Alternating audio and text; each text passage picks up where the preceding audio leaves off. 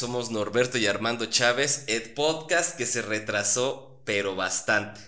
No solo se retrasó bastante, sino que sacó así del, del ¿cómo llamarlo? Del baúl. Lo último, lo último que podíamos para poder hacer un podcast. No sé qué va a pasar en el futuro. Ni yo, ¿eh? Porque realmente sí nos costó este. Se nos puso difícil, se nos puso difícil. Pero bueno, elegimos mitad y mitad de, de los temas que se van a discutir en este podcast. Yo propuse que habláramos sobre la película de La ballena. Y yo de un libro que se llama 10 posibles razones para la tristeza del pensamiento de George Steiner. Que, que entre las dos, lo más probable es que la gente salga francamente deprimida de, de, de nuestro podcast. O nefasteada. Es probable, es probable. Pero bueno, no solo nefasteada ni triste, pero probablemente... Pues no, yo creo que nada más adicional, ¿eh? Va a salir muy aburrida. Este es del. Exacto, yo creo que este es como podríamos definir al, podcast clásico. Este es el podcast aburrido, pero con madre, ¿eh? Aburrido. No esperen, no esperen nada sorprendente. Probablemente nada útil. De hecho, probablemente nada útil. Exacto. Pero bueno, ¿con qué quieres empezar? Yo digo que empezamos con la película, ¿qué te parece? Me parece bien porque tu libro sí está en una situación francamente complicada, así que empecemos con The Whale o La ballena.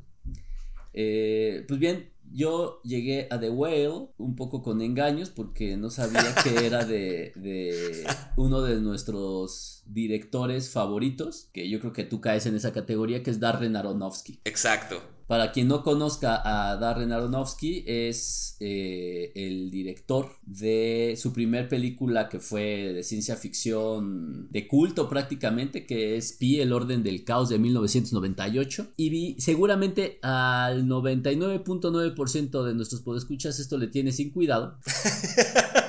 pero seguramente se acuerdan de una película que se llamaba The, Black Sound, El Cisne Negro, ¿no? Ajá, y también por la película de Requiem por un sueño. Ah, bueno, claro, y, Requiem por un sueño, ¿no? Pero yo creo que The Black Sound fue la película que más atrajo la, atención hasta ahora. ¿Tú crees? Pues estuvo nominadísima a 50 mil cosas, la de The Well. Ah, pero también The Black Swan, ¿no? Sí, por eso te digo que The Black Swan probablemente sea la, la película que más ubiquen, más que Pi, más que Requiem por un sueño. Exacto, o más que otras como El Peleador.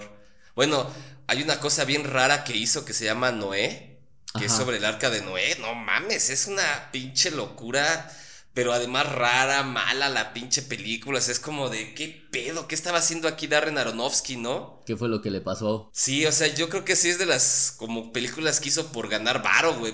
Y no sé si ganó varo, eh, con esa, pero no sé, si es muy mala, güey. Pero bueno, eh, ¿de qué trata The Whale? ¿De qué va? A ver, a ver. Yo, o sea, primero, es una película que, que, a priori es choqueante porque tiene algo que normalmente no deben de tener las películas. O sea, tú cuando, cuando lees eh, o, o, lees guion o lees, o, o cine, pues casi siempre se espera que el, el, el protagonista o el antagonista, no importa, sea se identifique con, con el con el con el con quien ve la obra. Ok.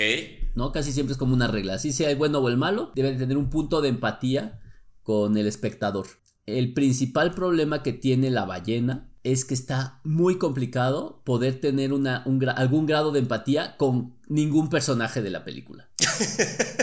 o sea, todos los personajes son detestables. Sí. Todos son francamente patológicos y toda la circunstancia alrededor del protagonista que, que, es este Brendan Fraser es francamente eh, caótica, triste, deprimente, enferma y que y además de todo todo esto lo único que hace es como reflejar el lo enfermo de la sociedad en la que estamos embebidos no bueno yo un poco así lo vi. No sí claro. O sea realmente la hija que es la hija de Brendan Fraser en esta película Brendan Fraser mismo que se llama Charlie un como misionero ahí perdido de la mano de Dios, la enfermera. Hasta el mismo repartidor de pizzas, que es un güey ahí medio spooky, ¿no? Que, que está más espiando, viendo. O sea, sí te enseña como ciertos elementos de una sociedad que tiene patologías de diversos tipos o más bien fascinaciones, ¿no? Porque la patología más evidente es la del personaje principal que se llama Charlie, que tiene una, una, ¿cómo se llama? Este Ay, ¿cómo, ¿cuál es el término correcto? Pues, eh, o sea, de entrada, pues él está deprimido, ¿no? O sea, lo que tiene. No, pero esto, ¿cómo se llama? ¿La gordura? Este, pues tiene obesidad mórbida, ¿no? Obesidad mórbida, cabrón. Pues es que no se llama gordura o mórbida, ¿verdad? No se llama ser marranazo, ¿no? no, cuando decimos mórbida, es mórbida. O sea, sí tiene una morbilidad bien mamona, ¿eh? O sea, eso gráficamente es choqueante. Sí, es que, a ver, entonces, bueno, la historia va de la historia de Charlie, que es un profesor con obesidad mórbida, que tiene una psicopatología no, no leve, que lo lleva a ser obeso mórbido, y que pues se cuenta sus últimos días, ¿no? Al final. Sí, literal, son últimos días, porque es cada una semana un pedo así en donde él está, pues francamente, de estas situaciones de, agonía funcional, ¿no? Porque él Ándale. sigue comiendo claramente, eh, sigue trabajando, sigue interactuando con lo que le queda de sociedad. Exacto. Pero se, se visualiza que claramente viene en un proceso de, de muerte inminente, ¿no? Sí, porque ya empieza a tener problemas cardíacos y esto ya lo lleva a tomar ciertas decisiones en estos últimos días como para tratar de buscar la redención. Que ahí, que ahí, debo decir, no mamen la gente que esperaba otra cosa de Darren Aronofsky. Todas las pinches películas de Darren Aronofsky son de eso. Requiem por un sueño es una bola de drogadictos que buscan la redención. No. Ahora, de Black Swan lo mismo. es casi lo mismo. Este Pi rascándole sale siendo también lo mismo. Entonces también es como, ¿qué esperaban? O sea, ¿no han visto otras películas de Darren Aronofsky? La, del peleador claramente es la búsqueda de la redención. Ahora no mamen. Ahora, es que yo creo que justamente todas estas acotaciones que estamos haciendo con un tono un poco subido es porque la gente como que no entendió qué onda. Sí, como que, mira, es que yo creo que el mayor defecto o virtud que tiene la película es que te lleva a la plena identificación. Yo, yo opino lo contrario. Más bien no a la identificación, a la proyección. La banda se empezó a proyectar súper cabrón, ya sea con Charlie, ya sea con la hija, ya sea con la situación salieron a relucir este traumas de la niñez, güey, y es de aliviánense un chingo, banda, o sea, no están contando su vida, no está diciendo que lo que está ocurriendo aquí es correcto. O sea, el problema de esta película, te digo, su virtud y su mayor deficiencia es que te lleva a la plena proyección, güey, de la situación. Y eso ocasionó que también tuviera o muy buenas críticas que eran igual de malas, o muy malas críticas que rayaban en lo subjetivo, ¿no? O sea, la, película es, es, es, interesante porque no hace lo que una película estándar. Esto es, no tiene final feliz. Pues, sí, no. No, o sea, no, no tiene un final feliz. Es el final de la trama. Y se muere, ya, dejémonos de mamar, ya. Se va a morir y todo mundo, es más, desde que arranca en el minuto uno, o sea, sabes que se va a morir. Sabes que se va a morir en cualquier momento. O sea, de hecho, más bien lo que te sorprende es que sea hasta el final. ¿No? Porque, o sea, no es posible. Pero bueno, entonces se muere ya. Si, si, si, si por esto van a dejar de escuchar el podcast, bien hecho, bien hecho. Pero bueno, se muere. Entonces no tiene final feliz. La trama siempre va a ser choqueante. Nunca va a haber una emoción. Y a pesar de que busca redención, nunca hay redención. O sea, es una, una redención fallida. En el que siempre va. O sea, es, es. A mí me parece que es buena porque es muy eh, real o muy eh, sin natural en el sentido en que no hay perdón, no hay redención, la gente se va a ir al carajo, o sea, no es la sociedad de los poetas muertos, pues. Y no va a cambiar. Claro. Porque está en el pinche borde de la muerte y se sigue zambando una puta pizza todas las noches. No una pizza, una pizza con jamón y helado y mayonesa. no, no, O sea, realmente no hay un cambio. Y por eso me sigue como causando rareza de que. Pues ese es el estilo de Darren Aronofsky. Requiem por un sueño, por ejemplo. No dejan de drogarse. Una de ellas, una de las personajes de Requiem por un sueño, acaban, acaba prostituyéndose para conseguir sus drogas.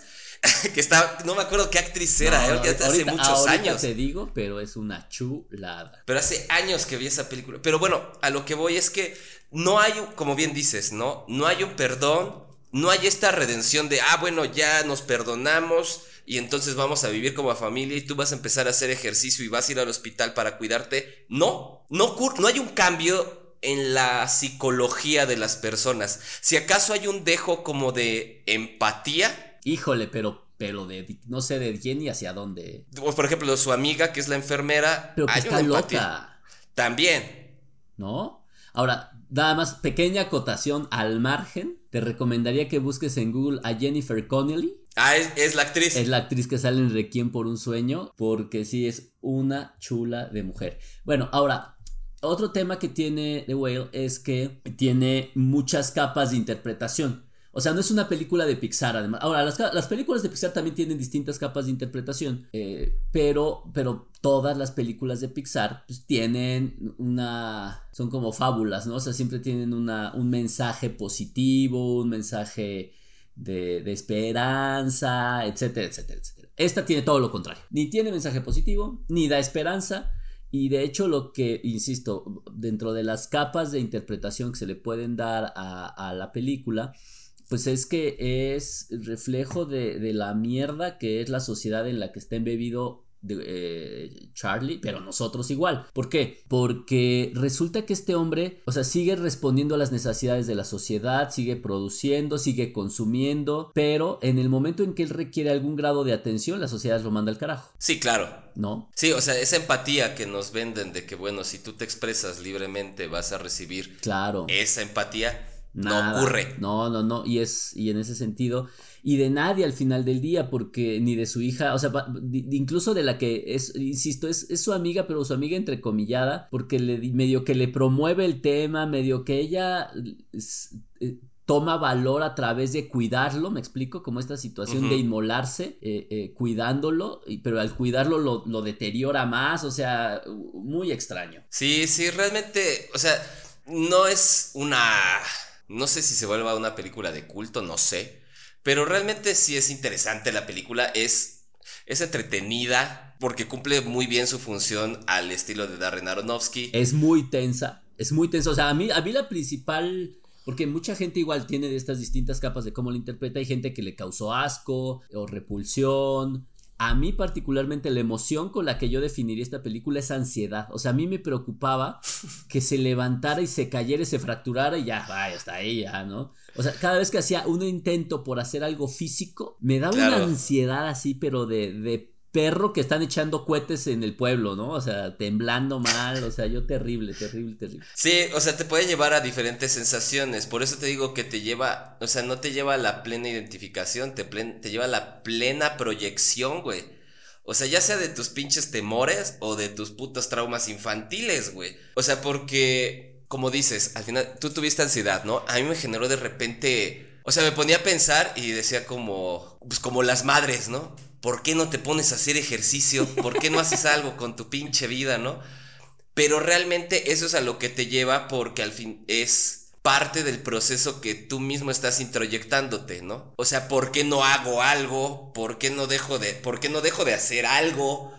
¿O por qué no cambio cierta situación? Y realmente llegas a la conclusión de que a veces pues no vale la pena o no lo vas a hacer. Y eso es lo que te choquea, güey. Es que eso es lo que le choquea de repente a la banda. Porque actitudes tóxicas, incluso mi tabaquismo o los pedos de alcoholismo que uno puede O llegar tu uno a masturbación tener, enfermiza. o la masturbación, o sea que también es una expresión de la depresión.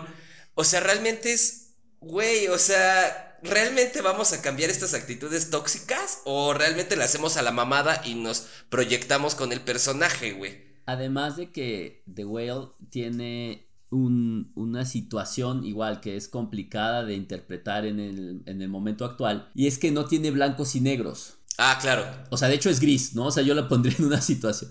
Porque todo lo que ocurre ahí puede tener distintas posturas para poderlo explicar, analizar y o justificar. O sea, de repente la hija de este hombre, que parece ser una perra maldita, pues capaz que tiene un sentido de por qué es perra maldita, ¿no? O sea, también no, no me suena tan descabellado.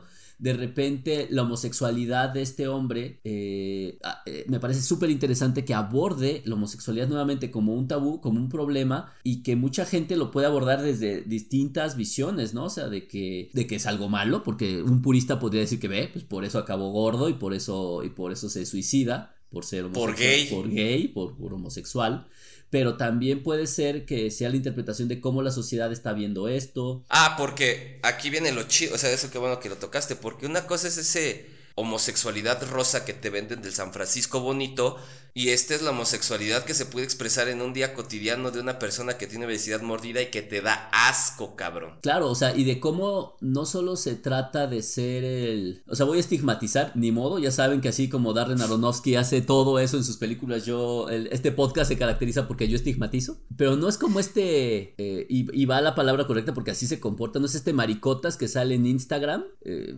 fingiendo ah, ser súper femenino, que tiene millones de pesos y que vive una... y que tiene una vida llena de glamour. O sea, esa es como una visión de la, de la homosexualidad. Pero por otro lado está la visión de un maestro de escuela que tiene una familia, que se enamora de un alumno, y eso es un motivo suficiente para que se le vaya el carajo la vida, no se, y se le va el carajo por, por, por situaciones que, que, hoy por hoy en el año 2023 siguen ocurriendo. Siguen ocurriendo y no son y no se pueden justificar todavía, o sea, no se alcanzan a justificar. La sociedad no, no ha madurado tanto, se ha madurado a ver una bola de desplantes absurdos en redes sociales, pero no ha llegado a abordar la profundidad de este tema cuando hay una disolución social, una disolución familiar, ¿no? Sí, que realmente aquí está esto que sufre el personaje principal. Eh, es igual, sí, o sea, él, lo, él es el catalizador porque él decide seguir con esta relación con su estudiante, pero la mamá también le abona, ¿no? O sea, realmente la mamá le prohíbe el acceso a su hija, le prohíbe muchas otras cosas para que él pueda seguir llevando su vida. Entonces, más que verlo como una situación de que él decidió alejarse de su familia, es una situación estructural que lo llevó a alejarse de su familia, ¿no? Y que es súper raro. No, la, película no ahonda en eso. No. O sea, ya eso es una sobreinterpretación del dato, podríamos decirlo. Pero es que creo que la película se presta a mucha sobreinterpretación de muchas cosas, porque tampoco habla de cómo la sociedad nos, nos embebe en un sistema en donde quiere que todos seamos como este hombre, como Charlie. Y si no lo eres, te va de la mierda, güey. Claro, o sea, porque casi que tienes estas dos vertientes hoy en el universo. O eres el, el exitoso Ajá, ándale, o eres, O eres este personaje, ¿no? Que... Eres el gris. Eh, o, peor aún, el, el sí, el, el, gris o el deprimido, porque este hombre lo manifiesta a través de su obesidad y de su compulsión por el alimento, pero también, pero lo puedes manifestar por drogadicción, por maratones de Netflix, por alcoholismo, etcétera, ¿no? Y así podríamos. Los atracones. Eso es un atracón, güey. Aventarte una puta serie de Netflix en un día, güey, es un atracón. Cosa que haces con frecuencia. Ponerte una pedota los fines de semana también es un atracón. O sea, es que. Motivo por el cual cancelamos el último podcast. Por. Ah, chinga. ¿No te ibas a ir a alcoholizar con tus godines? Ah, no mames. Ay, tú me cancelaste también por irte a chupar, ¿eh? Sí, porque ibas a ir con Tiribelli. Ah, bueno, pero eso es ciencia, eso es ciencia pura y dura. ah, ver, Pero bueno, a lo que voy es que pensamos que el atracón simplemente es eso y no. El hecho de trabajar un putero también es una situación de atracón, o sea, realmente es una situación patológica. El hacer ejercicio a lo imbécil. Eh, eh, eh, quieto, quieto, quieto, quieto. No, pero bueno, la, vigor, la vigorexia es un problema también, ¿no? La masturbación excesiva, la ninfomanía. O sea, realmente. Ninfomanas, busquen a mi hermano. Por que una noche. O dos. Pero a lo que voy es que realmente estamos viviendo en una situación patológica, güey. Porque, retomando lo que decías, ¿no? O eres el güey exitoso o eres el güey fracasado. Y para ser el exitoso tienes que ser buen, poniendo el caso de Charlie ¿no? Ser buen padre de familia, además ser educado, pero no reprimir tu homosexualidad, pero además tienes que tener dinero y tienes que tener seguro de... O sea, y son una serie de requisitos... y saludable. Y, son una serie de requisitos que te llevan a la mierda, güey. O sea, realmente el crack patológico se va a presentar en cualquier puto momento, güey, porque te exige demasiado, güey, aunque se hace decir la sociedad más libre, güey. Claro. Y no, güey, es una, son una serie de requisitos pendejos, güey. O sea, Va a sonar como cuando mi mamá decía, ten, la ten bonita letra, pero además escribe rápido. No mames, es una cosa o la otra. no puedo. No, pero a lo que voy es que a eso se exige actualmente y yo creo que este reflejo de Charlie, y no solo de Charlie, No. de la hija. O sea, por ejemplo, poniendo el caso de la hija, se espera que la hija tenga empatía por el papá y que sea buena onda. No, cabrón, o sea, es que no va a ser así, ¿no? La hija es una perra por una serie de circunstancias que también se le fueron exigiendo y que se le fueron presentando, ¿no? La mamá también quizás tuvo sus razones, el este pendejo, ¿cómo se llama? El seminarista o... Ah, claro, sí, sí, sí. El mormón También. El mormón. El mormón.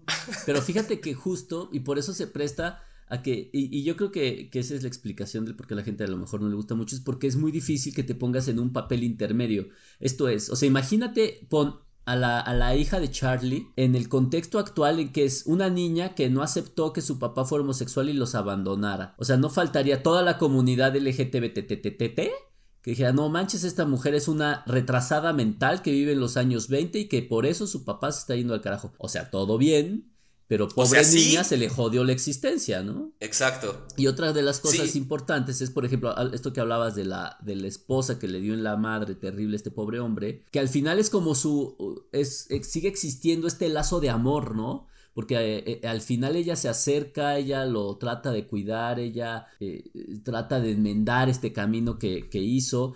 Que igual, nuevamente, o sea, toda la comunidad que apoya eh, el tema del homosexual podría decir es que esta mujer fue una estúpida por no entender que Charlie siempre fue homosexual, etcétera, etcétera, etcétera, etcétera. Pero pues la- a la mujer le fue de la fregada porque se le jodió la vida, ¿no? También, o sea, realmente tú la ves y es una mujer también deprimida, que esta mujer en lugar de ser obesa mórbida es alcohólica. Sí. Exacto. O, s- o sea, no mamen, o sea, también como que le fue chido, no. Y que se regodee en su mierda, pues tampoco. O sea, realmente eso es lo quizás interesante de esta película que te permite ver que, pues el hecho de, las, de tomar las decisiones y de atreverte, Exacto, no te hace mejor. no, y además no es dejarse fluir, porque quizás él se dejó fluir y le fue de la mierda. Claro. Entonces, realmente sí es una, es una película interesante. O sea, quizás no a todos o a todas les gusta. Por X o Y razón, porque se proyectaron demasiado, porque. No sé. Hay un. Hay algo que, que me da mucha risa cuando dicen que Brendan Fraser realmente no actuó. Que mucho de eso es la personificación que le hicieron con un traje. No, pero a ver, una cosa es cómo te disfrazas y otra cosa es las emociones que transmites a través de las letras que lees en un guion. Sí, no, y a lo que voy es que, pues no mamen, entonces también hay que criticar al teatro porque pues mucho de eso es pura escenografía. Claro, claro. O sea, entonces vamos a empezar a criticar a ese nivel, pues vamos a ponernos parejos, pero yo ¿no? creo que es una, una, o sea, no sé, Es un recurso más, güey. No, no, no, pero no sé, eh, espérame, eh, a lo que yo quería llegar es que no sé a, a qué revista de vanidades te acercaste para que dijera eso, porque... Al Reader Digest. Exacto, porque claramente el cine, o sea, es una de las artes que mezcla un montón de artes que incluye la personificación, el vestuario, el maquillaje y por eso hay premios para cada puta cosa, ¿no? Entonces ahora resulta que Avatar no es una gran película porque hay efectos especiales y porque no hay actuación, o sea, si hay un guion de fondo, si hay música de fondo, pero pues obviamente que este hombre lo, lo, lo hayan eh, personificado como un obeso mórbido, que además sí se puso obeso, o sea, no al nivel que sale en la peli, pero, pero él echó de su cosecha bastante, ¿eh? o sea, lo cual implica un reto y la sensibilidad con la que maneja las distintas emociones, desde el odio, la frustración, la tristeza, eh, en pocas ocasiones la alegría, la verdad es que es monstruosamente buena. Sí, claro, o la propia, ¿cómo se llama? Que se vea patético. O sea, realmente el hecho de que alguien esté gordo o gorda no lo vuelve patética No, no, no. a la persona en sí misma. Pero él logra que el personaje se vuelva patético también. O sea, cuando, o sea, el hecho de cuando se acerca a su hija por primera vez, lo notas patético y lo logra, güey. Entonces sí es como de, si te ves muy patético y no es por tu complexión, es por cómo estás actuando. No, la verdad es que a mí sí me parece que, que es una muy buena película, muy interesante, no es una película de consumo estándar, tampoco es una película así de, ah, cuánto pinche arte hay aquí, pero me parece que es una película que además está muy bien hecha. La otra cosa es que es claustrofóbica a morir, o sea, todo ocurre en su habitación primordialmente. En la sala. Ah, bueno, sí, Porque su habitación creo que sale como dos veces, güey. Sí, o sea, sí, sí tiene, ahora, insisto, tiene montón de elementos que, que para, para el corazón frágil, pues no es grato. ¿No? O sea, desde que es claustrofóbica, causa mucha ansiedad, siempre te está mostrando sensaciones que no ves actualmente en ninguna red social y que cuando las ves, las ves bipolarizadas completamente y aquí la ves con todos los matices y te puedes plantar desde distintos ángulos y poderlas eh, leer y, e interpretar de distinto modo. O sea, sí es una película que te hace jugar roles y casi todos los roles te hacen bajarte de tu pedestal de chingonería. O sea, te meten en un pedestal de mierda de la sociedad en donde se siente feo saber que no, no somos lo que creemos demostrar en nuestras redes, lo que leemos, lo que vemos de nuestros eh, influencers, etcétera. No, somos una mierda como lo éramos hace muchos años o probablemente peor que antes. Sí, que también hay que tomarla como lo que es, ¿no? Es una película escrita por Darren Aronofsky en Estados Unidos no es porque una vez leía en Twitter, ¿no? Que esta película solo le gustó a los blancos privilegiados heterosis. Así, güey, te lo juro.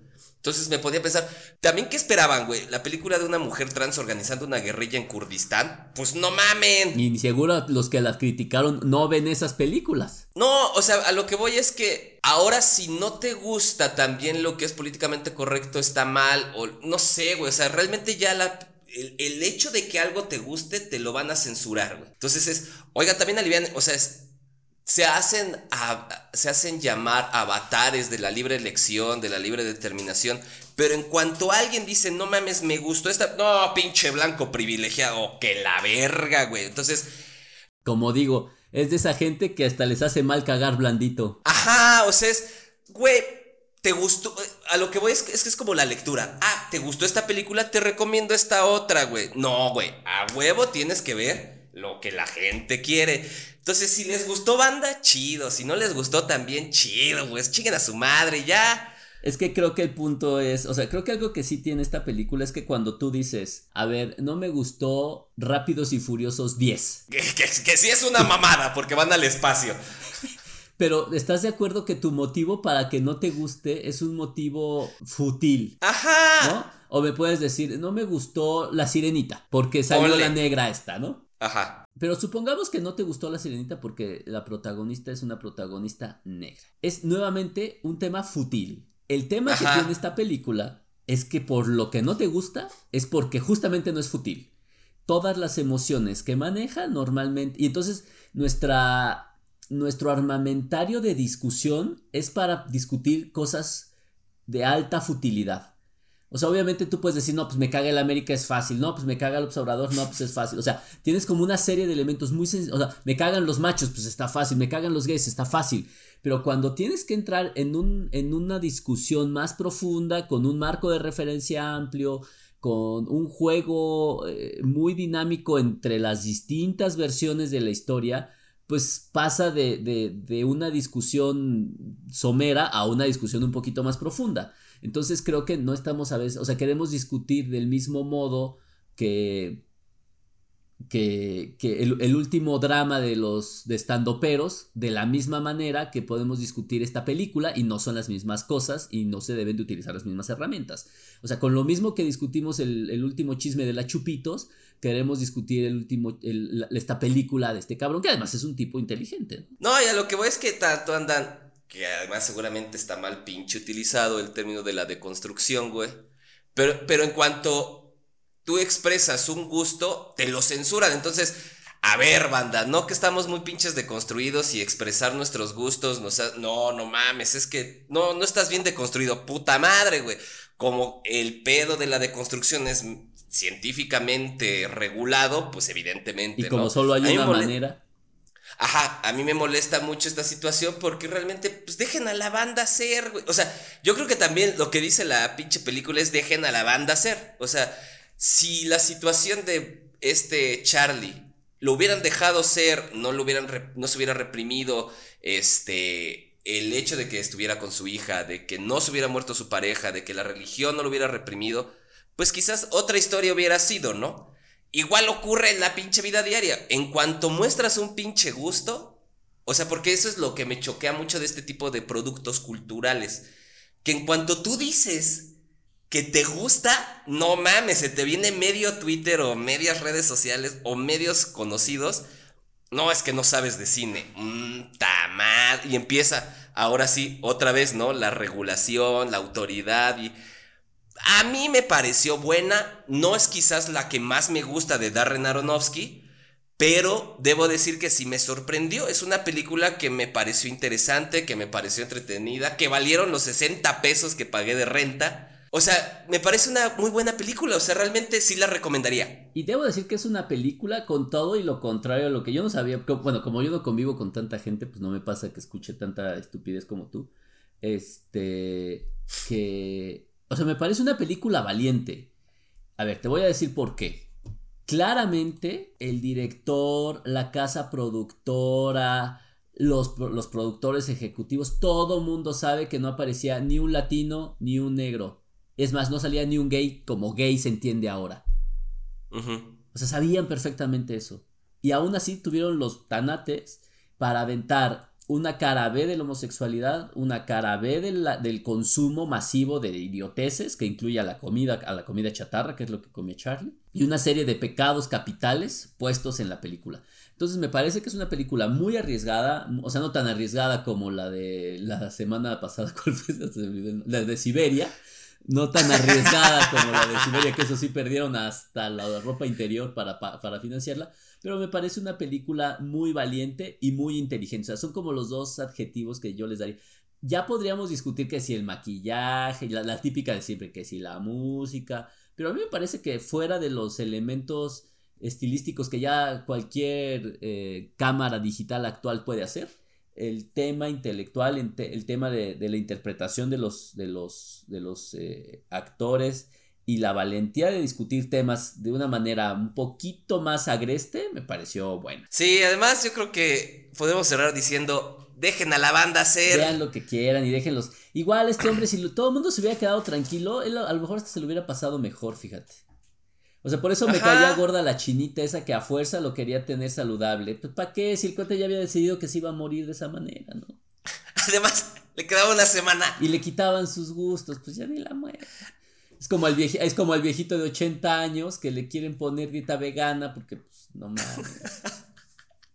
ya el señor está más para allá que para acá. Asumamos una cosa interesante. El tomatómetro de Rotten Tomatoes le dio 64% y de la audiencia el 91%, fíjate. Pero no, el 91% de la gente está pendeja según Twitter. No, pero yo creo que nada más es a los que sigues, gordo. Porque el 91% de la población, de acuerdo a Rotten Tomatoes, le gustó. Y sí, me parece que definitivamente sí me parece una película muy digna del 2022.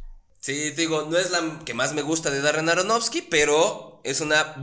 Yo creo que este es el Darren Aronofsky que a mí me gusta. Ándale. Me gusta más que The Black Sound. No, Black Sound también. Pues, y, bueno, y sale Natalie Portman, que siempre donde salga Natalie Portman Se agradece. un, gran plus. Se agradece. No, pero sí, yo creo que es una buena película y yo creo que podemos pasar a algo súper, súper entretenido. Algo peor todavía que esa película. Que, a ver, ¿qué es qué? El libro 10, entre paréntesis, posibles, razones para la tristeza del pensamiento.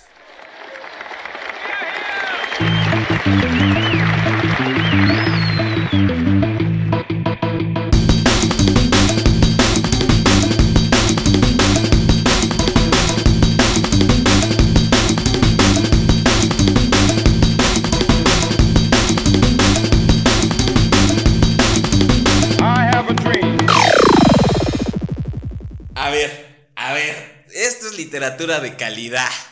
A ver, vamos a poner un poco en contexto este chingado. A ver, primero dime cómo llegas a él, porque si no es fácil, ¿eh?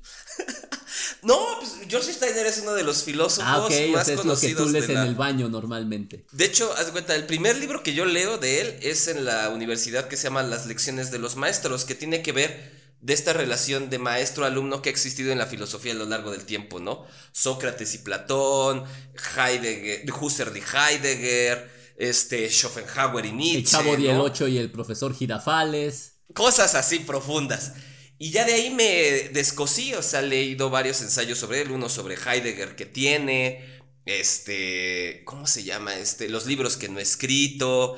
O sea, me parece un autor súper culto, güey. Bueno, a ver, aclaremos una cosa. El señor murió de 90 años. Pequeño, no, no, no, o sea, no, no, no era de manera peyorativa, pero, o sea, es filósofo, novelista, traductor, profesor universitario, crítico literario, periodista, escritor y ensayista. Estuvo empleado en Princeton, Harvard, Universidad de Ginebra, William College y The Economist. O sea, obviamente el tipo es un maldito genio. Sí. Eh, O sea, este tipo suda genialidad. Ahora, No, sí tiene una. No, sí tiene un pedo muy cabrón, porque además tiene un putero de libros, güey. O sea, sí es así. prolífico a morir. Sí, A ver, ahora, yo debo decir que también caí con engaños. Queridos podescuchos, voy a explicar cómo llegamos a este libro. no teníamos que No hacer. teníamos que hablar, porque no, no, o sea, no es que no leyéramos, pero pues no habíamos coincidido en ninguna lectura. Entonces me dice eh, aquí mi, mi, mi- mi colega, hermano y, y cofundador de este exitoso podcast. Vamos a leer las 10 posibles razones para la existencia del pensamiento. Está chiquito el libro. Son ¿Sí? 83 páginas, aparte es como de media cuartilla. Es un formato muy, muy de bolsillito. Ah, el tuyo creo que es el más grande, el mío es como de bolsillo, mira. No, también, es la misma Sí, edición. acá cabe en tu manita, ¿no? O sea, cabe en la palma de la mano prácticamente. Pues cuando lo cuesta 70 pesos. En. No, espérate, espérate. Este libro, el que tienes tú y el que tengo que yo es la misma edición, que es de Sensontle del Fondo de Cultura Económica y Ciruela, cuesta 70 pesos. Este mismo libro en Ciruela, así, editado solo por Ciruela, está en 600 varos. güey. 83 páginas de, a 60, de 600 varitos. Nada más. sea- O sea, tú y yo tenemos la versión económica. Que está bien, ¿no? Gente, Está gente bien. no le invierta.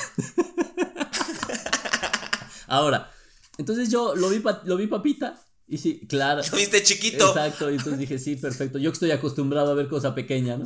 Ent- Entonces, no, hombre, pinche libro dificilísimo. Está perro con madre. Porque, Y eso que este es el sencillo. porque de entrada te voy a decir una cosa, tiene un, tiene un, un ¿cómo podríamos llamarlo? Un sinsentido en el, en el mismo título. O sea, ya que terminas el libro te das claramente... Acabas triste. No, no, no. Te das cuenta, o sea, cuáles son las 10 posibles razones para la tristeza del pensamiento. Hasta ahí todo iba bien. Después de que terminas el libro, te das cuenta que estás triste porque piensas. si no pensaras, no estarías triste. Entonces, ya de entrada es así como que ahí, eh, no sé, me parece un, un sinsentido de este maldito filósofo de mierda. Este, No, además, a ver, pero, pero cuéntanos tú que, que eres eh, un amplio conocedor y te encantan estos temas, ¿de qué trata 10 posibles razones para la tristeza del pensamiento? son 10 microensayos o 10 este, este Pues casi- fotografías. Silogismos. Silogías. Silogías. no mames, si te traumó esta chingada. Mucho. De, porque, o sea, son 10 microensayos sobre esto, sobre el pensar.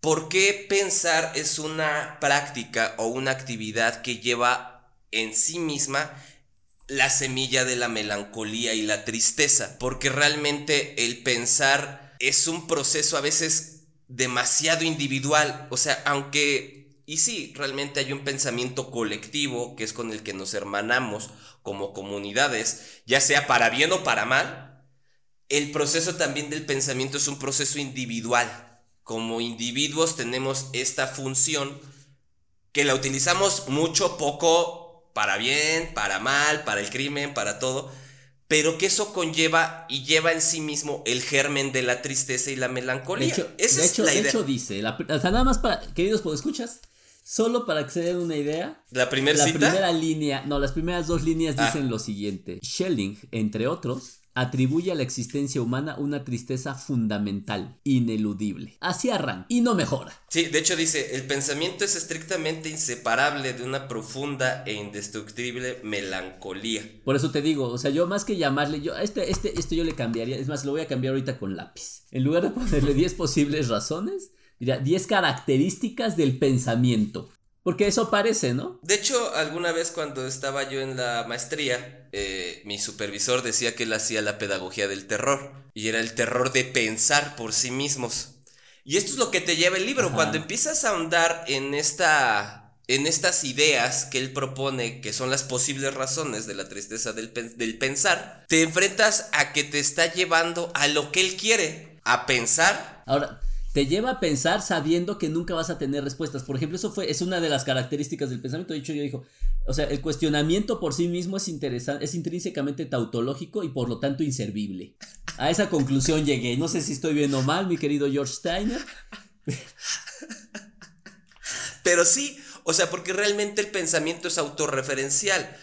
O sea, una de las... Es que, mira, son 10 razones. Digamos, la primera, por lo que hice mis notitas, es que es inconmensurable. El pensar. No sabes dónde... El pensar. No sabes cuándo empieza ni cuándo termina. Ni para qué. Ni para... O sea, eso es realmente inconmensurable. Entonces es tan grande lo que puedes pensar que te puede eh, eh, omnibular, el pensamiento mismo, o sea, te, lleva a, Es como la palabra es inefable. Ándale, es inefable. Entonces, esa es la primerita, ¿no? Por ejemplo, la segunda que es que tenemos un poco, tenemos muy poco control sobre el pensar. O sea, los momentos de profunda concentración y los momentos de profunda concentración son la excepción.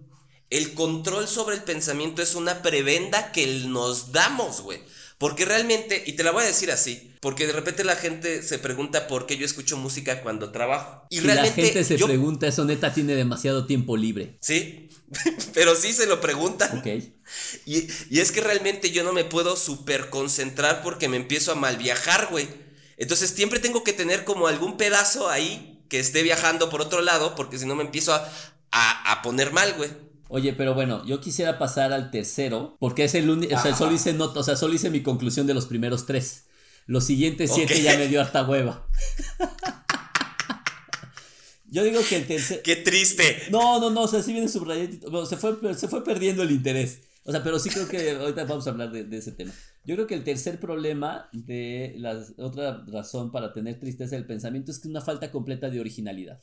O sea, el pensamiento nunca es original. El pensamiento es una serie de elementos que se reciclan y que va a ser una variación de algo que ya existe, ¿no? Así que eso genera frustración, genera tristeza y, pocas veces vamos a ser originales. De hecho, ni siquiera, gente, ni siquiera lo busquen porque les va a dar tristeza. Sí, porque realmente son, o sea, hay una cita, de hecho, de Gredos, cuando se trae este, publica Platón, los diálogos de Platón, él dice, eh, Applewhite o Whitehead, no me acuerdo, un filósofo, decía que toda la filosofía son glosas alrededor de Platón, güey. Así de rápido. Toda la filosofía moderna. Entonces, realmente, eso es, ahondando en lo que tú dices, que mucho del pensamiento que tenemos no es original. O sea, hay cientos de miles de, millones de cabezas pensando quizás lo mismo. Exacto. O una pequeña variación de lo mismo. Pero ínfima. Minúscula. Y que no podríamos decir que es original. Y eso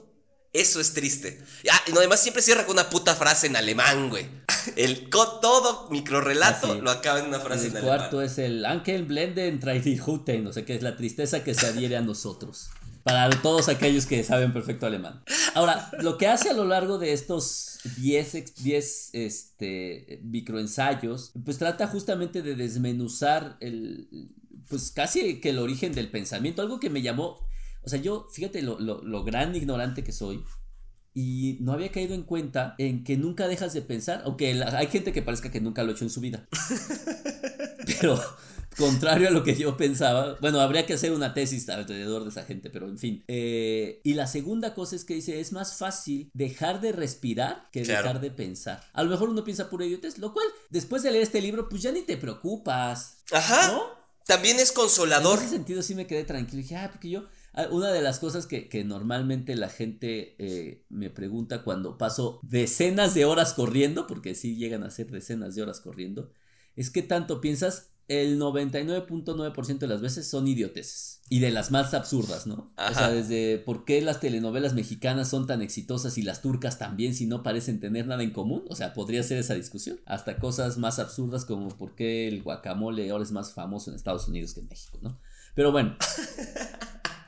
Pero tienes razón, nunca dejas de pensar. No hay un momento ni, de ni tu dormido es lo que dice. No porque, no, porque realmente tu proceso de sueño, para eso son los sueños. O sea, tú sigues pensando. Aunque muchas de las veces no recuerdes el sueño, tu cerebro está construyendo fantasías. Aunque muchas de las veces nuestra mamá nos dijera, pues ¿qué no piensas? Pues sí, madre, pero no lo que pero tú no Lo correcto. Exacto. Pero sí, o sea, esa idea, por eso a mí también me choquea demasiado el budismo. Ah, Cuando claro. quieren llegar a este punto de vaciarse de pensamientos, pues no mamen, estamos, en, diría casi contra la natura, ¿no? O sea, no mamen, no se puede, está difícil. Sí, oye, ahora, sí creo, a ver, primero, tampoco es un libro para, para todo público, ¿no? Ah, no, este libro sí no. Este sí no lo deja, es más, no sé ni como para quién, pero, o sea, pues no sé, me parece, a ver, no sé, ¿sabes a quién me gustaría dárselo? O sea, dárselo a leer, no dárselo y metérselo en el culo. A, a todos aquellos que les encanta la autosuperación personal. Pero no le van a entender, No, güey. y se van a suicidar. No, bueno, sí, sí le van a entender, pero lo van a entender torcido. Yo creo Sí, que se les va a destorcer lo que tienen torcido. O sea, porque un poco lo que sí deja, a ver, lo que deja este libro es una franca desesperanza, ¿no? Sí, O sea, no, no te deja. Es más, hasta parece que todo fuese eh, completamente irrelevante, relativo, etéreo, ¿no? O sea, si te dejas perdón, me estaba ahogando.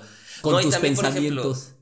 con mis pensamientos. A esto que decías del pensamiento que es común a todos, de que siempre estamos pensando, hay algo que él dice que puedes llegar a sonar elitista, pero te da la vuelta totalmente y te dice que al final del día hay muy poca justicia social en el pensar. Claro. ¿A qué va? En que realmente las grandes ideas, las grandes que han revolucionado la humanidad totalmente, o sea, que le han dado un pinche vuelco de 180 grados, son muy pocas. Sí, claro, o sea, yo siempre he dicho, eso me pasa mucho en medicina y, y dicen, por ende, que soy un, un megalómano y un egocéntrico y, varias cosas, y, y- un soberbio, exacto, la palabra soberbio. O sea, en medicina, al menos en hepatología, neta, si no nacen el 99% de los hepatólogos que hoy están en el mundo y que son vacas sagradas, el mundo es igual. O sea, habrá 3, 4, te puedo decir 5, que si no nacen esos perros, Probablemente sí, al menos la patología, que es el único campo que yo podría más o menos dominar. Neta sí cambia o se hubiera venido atrás el desarrollo de, la, de esa parte de la medicina. Todos los demás son y somos Glosas. totalmente. Son glosas al pensamiento de esas personas, ¿no? No, no porque sea un trabajo menos necesario que Oh, sí, otros, pero... Y no pasa nada. No, realmente sí, o sea, para el nivel de población que, que tenemos, que haya muchos o muchas hepatólogas, es bueno. Bueno, si hubiera más distribución social, pero... Capacidad de a pago. lo que- y capacidad de pago. A lo que voy es que el problema es que muchas de esas ideas son meros ecos de las grandes ideas que existieron en algún momento, ¿no? Que no quiere decir que sean menos, que por eso de repente puede sonar elitista el libro, también por eso puede llegar a sonar choqueante, porque realmente él sí habla de que hay grandes ideas e ideas que son más humildes. Claro. Y no por eso son malas, o sea, también la banda tiene Exacto. que... Luego, luego le viene ahí la sensación de tercer mundo, de que todo el mundo los está agrediendo. Eh, exacto. Ahora, fíjate, hay, hay un, hay una situación que, me- dos situaciones que, la, la primera ya te la conté, o sea, el tema de que es más fácil dejar de respirar que dejar de pensar. y luego, hay una parte que dice, el pensamiento es inmediato solo para sí mismo, no hace que suceda nada directamente fuera de sí mismo. Eso está interesante, pero lo que es más interesante es, Dios es el único, dicen los teólogos, que no experimenta ninguna solución de continuidad entre pensamiento y consecuencia.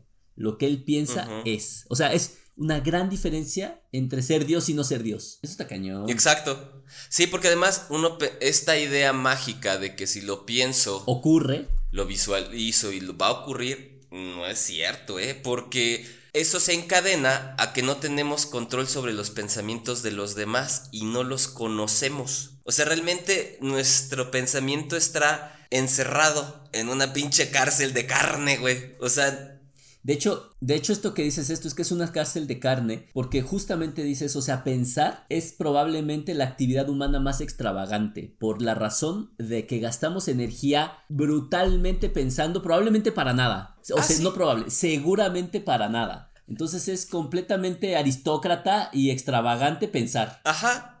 Sí, porque realmente muchas de, es- de ese pensar no lleva una... cons- con- no hay una... No tiene una, util- una utilidad, o sea, no tiene un sentido pragmático pensar en términos finales. fi- fríos Sí, y porque llanos. dice que es el- No. el, el pensar es algo así, algo casi increí- increíblemente despilfarrador. Es, es un conspicuo consumo de la peor especie. O sea, sí es como un gasto energético absurdo, ¿no? Sí, totalmente. O sea, por eso me parece interesante No, el, el, el libro. es muy interesante, eso sí, en honor a la verdad. Pero sí en 83 páginas sí te ponen Ah, pedos. no, no manches, parece que, que te dio estreñimiento tres días y tienes que desahogarlo en diez minutos. Sí, porque te vas con la finta de, ay, está chiquito, es, es, como un cuarto de folio, no hay bronca, sí, ahorita me lo he hecho y no mames, de repente es de, ¿cómo llegué aquí? ¿Y por qué me está haciendo? E-? Y utiliza un lenguaje que no es el lenguaje más común que exista. ¿Por qué me siento así? ¿Por qué me siento así? ¿Por qué me siento gracioso? A ver, me parece que es un libro muy bueno. O sea, sí te debo agradecer el libro. Sí es un libro que le tengo que dar unas 3, 4 leídas. Yo creo que vaya a quedar a la primera. Bueno, no, no quedó a la primera, aclarémoslo. Sí, a pesar de ser un libro pequeño, no es un libro que sea como yo lo intenté hacer de dos leídas, o sea, de dos sentadas. O sea, sí, sí hay que darle su tiempo, sí hay que platicarlo. Incluso no me parecería descabellado intercambiar opiniones, así como lo estamos haciendo ahorita. Em, pero sí me parece que es un libro muy valioso, muy interesante, que por 70 pesitos, de verdad es que, que pueden tener una obra de la filosofía moderna, porque aparte es filosofía moderna, no es esta filosofía tan antigua que no entendemos. Esta tampoco se le entiende mucho, pero es más por un tema intelectual, este, mío pero es una muy buena obra. Sí, y además la traducción, sí se trajeron la traducción total de Ciruela, entonces es una buena traducción del inglés, no, no hace las traducciones, o sea, respetan cuando él utiliza otros idiomas, que en este caso es el alemán, o sea, respetan todas estas frases para que, o cuando se utiliza latín, o sea, no hacen estas traducciones feas como las de editores mexicanos unidos. No, déjate, como la de, ahorita te voy a decir quién la de colecciones fractales de, los vamos a quemar de una vez, de sello editorial Mirio, que hicieron la traducción del, libro de los zombies. Ah, qué fea traducción hicieron, ¿eh? Ya lo acabé, pero ay, Diosito santo, 480 páginas de desesperación. Y aquí por 70 pesitos te estás trayendo una muy buena traducción, una buena edición. O sea, además su estudio introductorio no es grande, o sea, nada más es una presentación del libro y a chingar a su madre, órale como Gorda en Tobogán, como Charlie en Tobogán. Charlie en Tobogán. Sí, me parece que es un libro muy bueno, muy inteligente, muy interesante, muy difícil, si hay que aceptarlo. A ratos, no a ratos, a ratotes árido, pero la verdad es que cada capitulito pues son de 7, 8 páginas, o sea, también es como chavos, hay que regularse, no, no se atasquen. Esto es como fentanilo, ¿eh? No se lo quieran echar de un trancazo porque se nos mueren. Sí, y sí te exige tener un poquito de ahí background de de, ciertas lecturas para que lo entiendas más a cabalidad, pero tampoco es que sea imposible. Pero insisto, si no, no es el libro de, de, autoayuda, no es un libro así de, de recurso rápido para salir de la depresión, pues no, al contrario, te va a hundir un poquito más. Que eso puede ocurrir, ¿eh? Por el título te puedes ir con la finta de que va a ser como medio de autoayuda o motivacional y pura madre, ¿eh? De hecho, yo no sabía lo que me enfrentaba, ¿eh? O sea, yo sí nada más lo compré llegó y me arranqué a leerlo y ya cuando iba en el capítulo 4 ya valió madre esto. Tráiganme una aspirina porque ya me duele la cabeza. Justo en el momento en que se me ocurrió dejar de beber, todo mal. Exacto, no mames, no, no. Pero sí, échenle un ojo si les gusta como la filosofía. Porque ves que está de moda que ahora todos quieren ser estoicos, ¿no? Ah, ya ni me toques ese puto vals, ¿No? Entonces, ya, ya que andan en modo de que quieren aprender filosofía y ser estoicos y su madre, este. Échense George Steiner y a ver este si sí. mis hijos, échenselo y quiero ver de qué lado más calaiguana. Exacto. Como hay, un cuento de Juan Villoro que habla acerca de qué lado más calaiguana. ¿Ah, sí? Está bueno, te lo voy a prestar, está bueno, está bueno. Pero bueno, y pues ahora yo creo que con esto podríamos cerrar este, este episodio súper tardío. Esta edición. No sabemos qué nos depara el futuro, jóvenes, porque probablemente tampoco tengamos tema próximamente. Lo vamos a intentar. Ya tengo, de hecho, ya tengo otra recomendación libresca que es de Oscar Wilde, de algo no tan conocido de Oscar Wilde, que de hecho te lo voy a tener que prestar porque ya no lo editan. Ah, pues podemos hacer un, podemos hacer un intercambio, porque yo me acabo de, pedir un libro. Eh, en Argentina vino un profesor argentino y pues me aproveché de, su bondad, al cual le agradezco al maestro Federico Piñeiro que me lo trajo, que se, la, se llama La Escuela Neolacaniana de Buenos Aires. Ah, te pases de verga, güey, si me costó un putero Lacan medio, medio entenderlo. Este es un grupo de psicoanalistas que van a basar sus terapias en verduguear a sus pacientes. Ah. Ah, ok, dije, no mames, si me costó un putero medio entender ciertos conceptos lacanianos. Está bien así, este trae, está cortito, 126 paginitas de término medio, o sea, bien. Yo creo que podríamos hacer eso. Ah, ok. Va, va, va, me late. Entonces ya tenemos temas. ¿Ya vieron cómo salió? No sabemos si va a salir en dos semanas, pero bueno, va a salir. Pero va a salir. Y pues vámonos, brother. Bye.